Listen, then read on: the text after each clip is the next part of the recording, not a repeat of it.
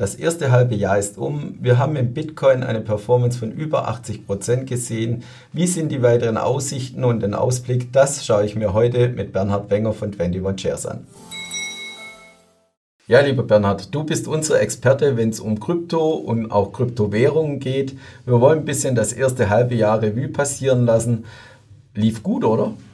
Ja, man muss ganz ehrlich sagen, es lief fantastisch. Wenn man sich die Krypto- äh, oder digitalen Assets anschaut, die Performance war wirklich gut. Also Bitcoin hat ja über 80% zugelegt year to date, Ethereum über 60%, ein Protokoll wie Solana hat sich fast verdoppelt. Also man sieht wirklich, dass hier ein Mehrwert für Investoren auch generiert wird. Wir machen auch Analysen und haben uns wieder angeschaut, was es bedeutet, wenn man zum Beispiel Bitcoin in homöopathischer ähm, Art und Weise einem diversifizierten Portfolio äh, beimischt, 5 oder 1 Prozent, und da sieht man schon einen gewissen Mehrwert, auch was das Risiko-Rendite-Profil äh, betrifft. Aber man sieht natürlich auch, das ist glaube ich auch wichtig zu verstehen, dass die äh, Performance unterhalb, also innerhalb der Kryptos schon unterschiedlich ist. Und darum ist es auch wichtig, äh, die Unterschiede zu, zu verstehen und sich ein bisschen mehr damit zusammen, ähm, bisschen, sich mehr damit so auseinanderzusetzen, was eigentlich die unterschiedlichen äh, digitalen Assets hier, hier, liefern. Und da haben wir eben mit den globalen Kryptoklassifikationsstandards, die wir herausgebracht haben, vor einigen Monaten hier auch äh, ein gutes Tool für Investoren äh, gebaut sozusagen, um das noch besser zu verstehen. Ja, und du hast schon gesagt, Bitcoin über 80 Prozent im ersten Halbjahr, deutlich besser entwickelt wie wahrscheinlich alle anderen Assetklassen. Heißt das, der Kryptowinter ist vorbei, die Umsätze wieder angezogen, so wie in den Boomjahren 2021? Ich glaube, das ist schwer zu sagen, ob der Kryptowinter vorbei ist. Wir haben eine gewisse Stabilisierung gesehen im Markt und natürlich ist gewisse, eine gewisse Konstruktivität da. Aber wenn ich mir jetzt die Risikoassets anschaue, das heißt Kryptos, das heißt Aktien, sind immer natürlich noch Risiken im Markt. Also es ist nicht so, dass es eine Einbahnstraße sein wird. Es ist immer noch eine volatile Assetklasse. Aber natürlich ist das Gesamtumfeld viel, viel freundlicher, viel konstruktiver und es gibt auch viele Einflussfaktoren, auch die zukünftigen Einflussfaktoren, wo wir glauben, dass es Sinn macht, äh, Krypto zu halten in einem Portfolio äh, und eben auch, ähm, dass es einen wirklich guten Mehrwert für, für ein Portfolio bietet. Und die Umsätze auch wieder gestiegen dieses Jahr?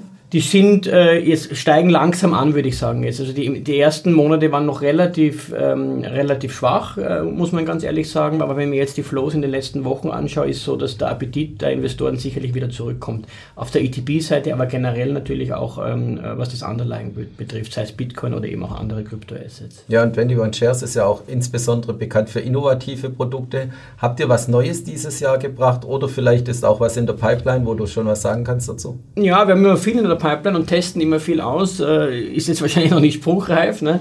aber wir haben einige neue Produkte gebracht, auch ein bisschen dem Marktrechnung tragen. Zum Beispiel ein Staking Basket haben wir Anfang des Jahres gebracht, wo, wo der Kunde eben oder der Investor profitiert äh, von, von Staking Returns ja, in einer diversifizierten Art und Weise als Index. Wir haben aber auch Einzelprodukte gebracht wie Lido zum Beispiel, wie Stacks. Lido zum Beispiel ist ein Liquid Staking Protokoll, also da äh, tut man wieder diesem Staking Rechnung tragen und Stacks ist eben ähm, ein bisschen gelinkt ähm, äh, auf, auf Bitcoin äh, und die Entstehung von den sogenannten Ordinals, äh, dass man eben über Bitcoin mittlerweile auch Smart Contracts äh, hier, hier abbilden kann.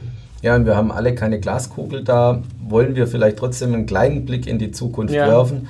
Du hast schon gesagt, 80 äh, Prozent schon zugelegt. Wir sind über den 30.000 US-Dollar. Wenn wir jetzt den Bitcoin mhm. anschauen, mhm. wo sind wir denn Ende des Jahres?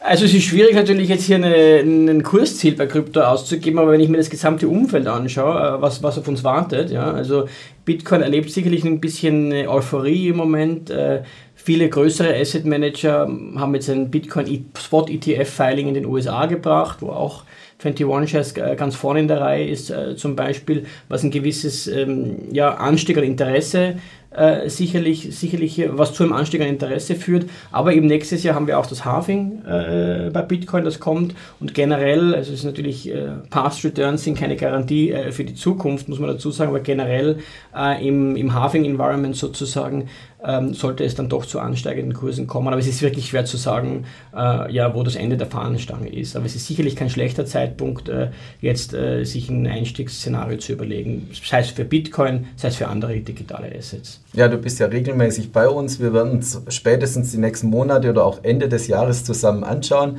Herzlichen Dank für deine Einschätzung, lieber Bernhard. Und liebe Zuschauer, schauen Sie wieder bei uns vorbei, wenn es heißt Experteninterview hier bei der BXWIS.